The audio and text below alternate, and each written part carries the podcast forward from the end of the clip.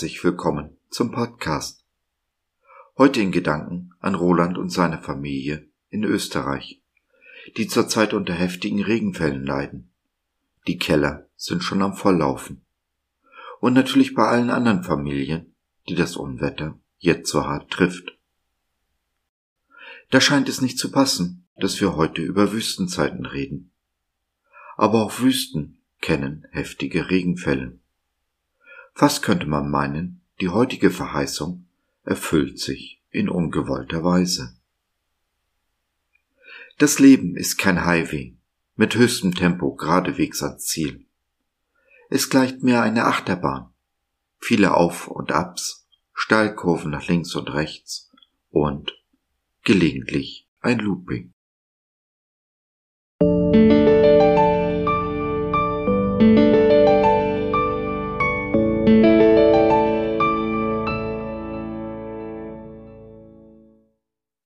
Alles neu.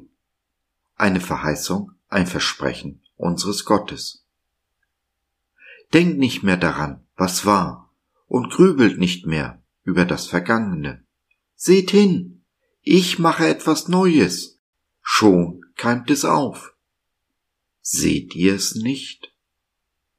Ich bahne einen Weg durch die Wüste und lasse Flüsse in der Einöde entstehen. Jesaja 43, die Verse 18 und 19 in der Übersetzung der Neues Leben Bibel. Wüstenzeiten sind keine Spaziergänge. Sie sind nicht angenehm.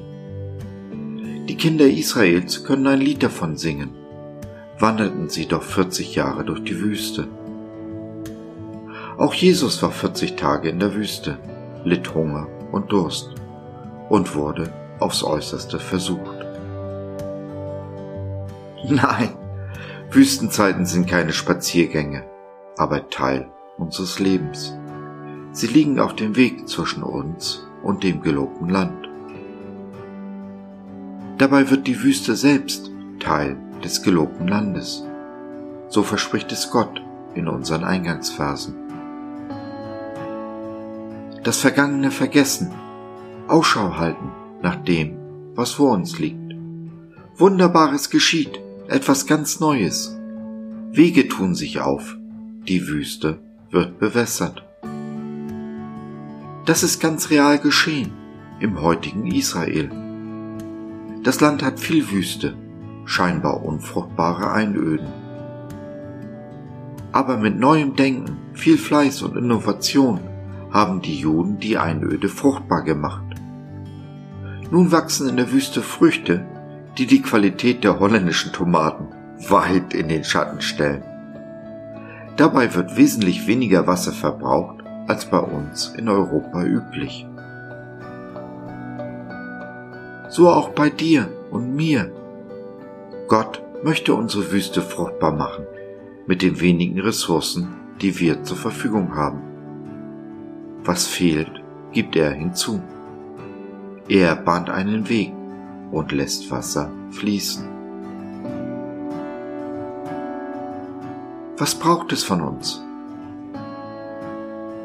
Dass wir die Augen offen halten und dem Neuen, das Gott tun will, offen gegenüberstehen.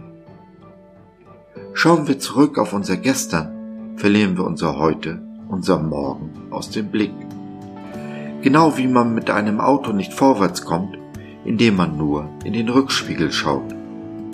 Oder nach links und rechts, auf alles, was abseits meines Weges liegt. Es ist schon so, wie es mir mein Fahrlehrer beigebracht hat. Wohin wir schauen, ist die Richtung, in der wir uns bewegen. Du hast es also in der Hand.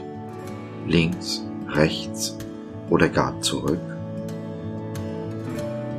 Das Neue, das uns Gott verspricht, liegt immer vor uns.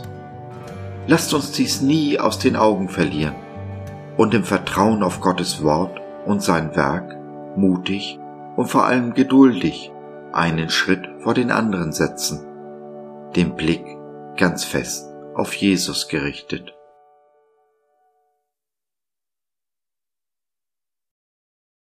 Wenn du nicht sehen kannst, wie deine Wüste am Aufblühen ist, Dann nimm doch Kontakt mit uns auf oder nutze unser Info- und Seelsorgetelefon www.gott.biz Glaube von seiner besten Seite.